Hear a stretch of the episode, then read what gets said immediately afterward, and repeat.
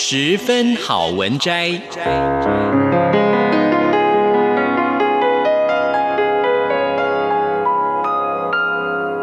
十分钟的心灵补给站。无论是快乐还是悲伤，不管是白天或是黑夜，阅读一篇好文章，也许只要短短十分钟，却能在你的心头低回，往复不已。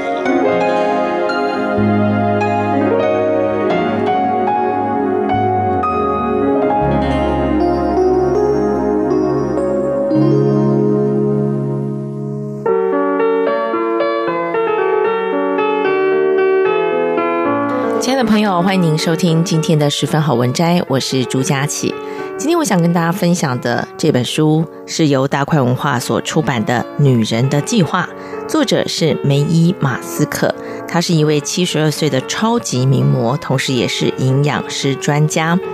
那么她呢，过去经历过家暴、挫折、贫穷，但是现在她仍然保有美丽、冒险、家庭、成功跟健康。很多人认识他，可能是因为呢，有这个戏骨钢铁人之称的伊隆马斯克，因为这位作者他就是啊、这个伊隆马斯克的妈妈。他说：“你无法控制人生际遇，但是能够在任何年纪都拥有你想要的人生，只要事先计划，最后就能够事成心想。”在书中，他分享了很多他自己的人生观哦。其实我觉得他走的真的非常的前面。虽然他现在已经是七十二岁了，但是他在书里头有一篇，这也是今天我想特别跟大家分享的：成为网红。他说：“学会新科技，永远不显老。”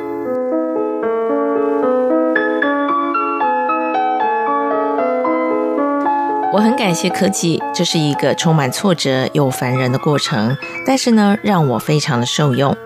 科技对我们全家来说是一大恩赐，我们从来不会躲避任何能够让我们工作、生活和地球变得更好的改变，包括科技在内。和我的童年时期相比，现代科技早已经今非昔比。我八岁的时候，在我父亲的办公室帮忙，我用的是非常笨重的打字机。还得用手更换色带，打字机不断的演进，直到我三十几岁的时候，我买了一台文字处理机。它很不可思议，你可以修改，但不能储存。你可以把文件印出来，再照着重打一遍。这个呢，就是最早的剪下贴上，把字句剪下来，把纸片摊在地上，然后再重组，你就能够重新打一遍。我的第一份论文重打了十四次，我的第一个硕士学位花了四年才拿到，而我的第二个硕士学位只花了我十五个月的时间。那是因为当时我已经有电脑可用了。不过，有网际网络的诞生，则是我搬到旧金山之后的事情了。那时候呢，我两个儿子对于先进科技看法神准。他们刚成立 Zip 处的时候，常常呢叫我当他们的软体升级的使用测试者。如果我有不懂的地方，他们就加以修改，好让每个人都会使用。这家网络公司草创期间呢，我曾经使用过他们的服务，印出点到点的路线图。那实际测试之后发现，到了目的地之后我回不来，因为一路上都是单行道，我们需要回程路线。于是呢，他们就立刻的修正。为了宣传我的营养咨询事业，我和他们做了个交易。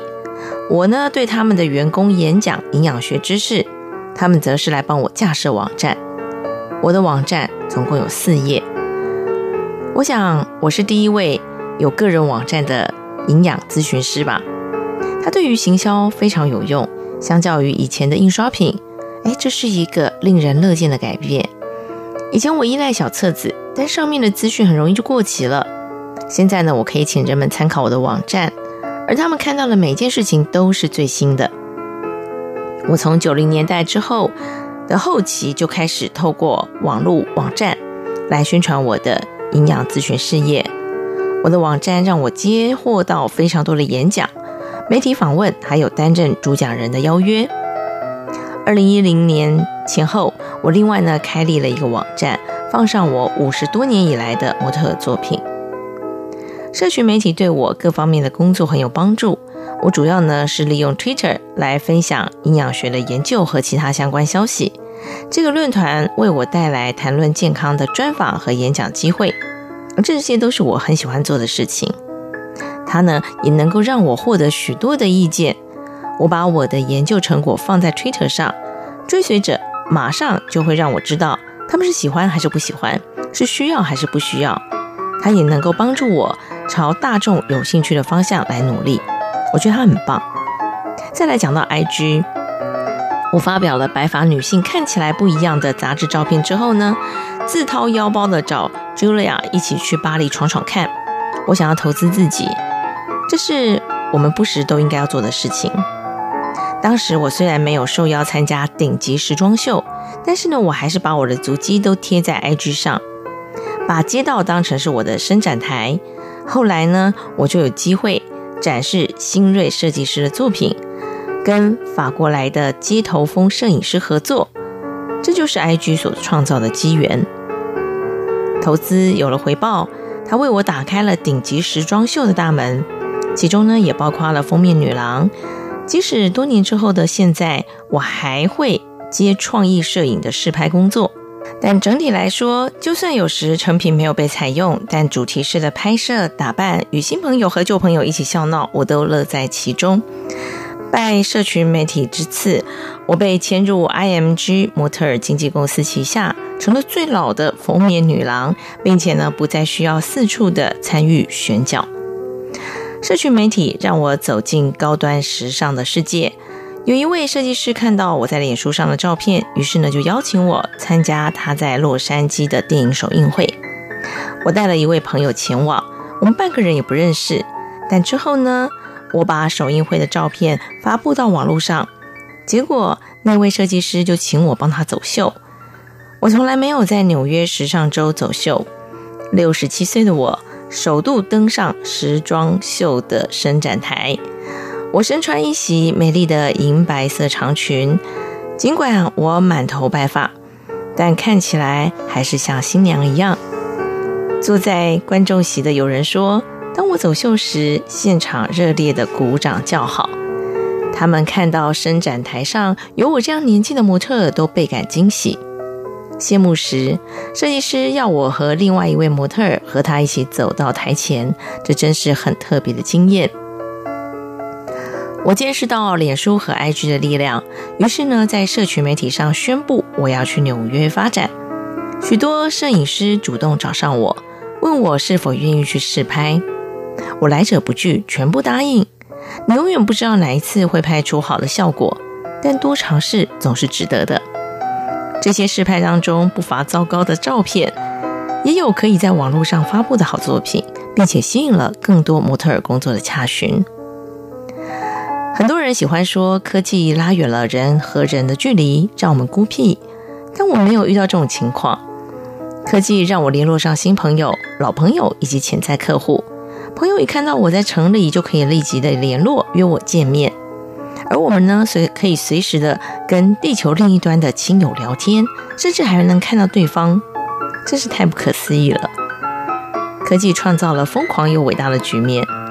我可以每天晚上和我的双胞胎妹妹视讯，我在加州的孙子孙女们似乎呢很喜欢和他们在纽约或科罗拉多州的表亲一起上线玩电动，这是让他们维系关系的绝佳方式。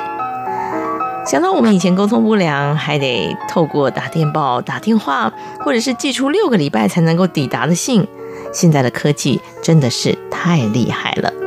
科技能开启许多的契机，无论是事业、健康，或只是为了聊天好玩，学习新科技永不显老。